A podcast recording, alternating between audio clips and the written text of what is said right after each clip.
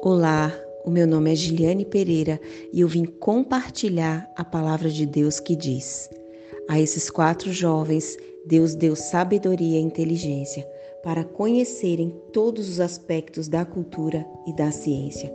Daniel 1, versículo 17. Certamente você tem habilidades e talentos que são usados na sua profissão.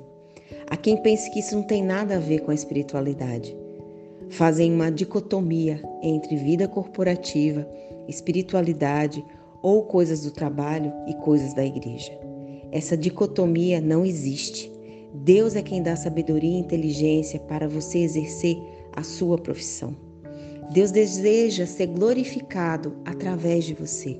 Deseja que as necessidades do mundo ao seu redor sejam atendidas e que você sirva as pessoas. Você está em missão onde você mora, trabalha e até onde você se diverte. A espiritualidade é desenvolvida em todo o tempo, em todos os lugares.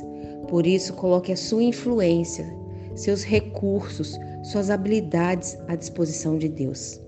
E pergunte para Deus em oração: quem são as pessoas que deseja alcançar através de mim? Quais as necessidades ao meu redor que eu posso suprir? Quais habilidades e paixões que eu posso colocar a serviço do teu reino? E ele vai te responder. Que Deus abençoe grandemente a sua vida e que ele continue fazendo você ganhar vidas através do seu amor.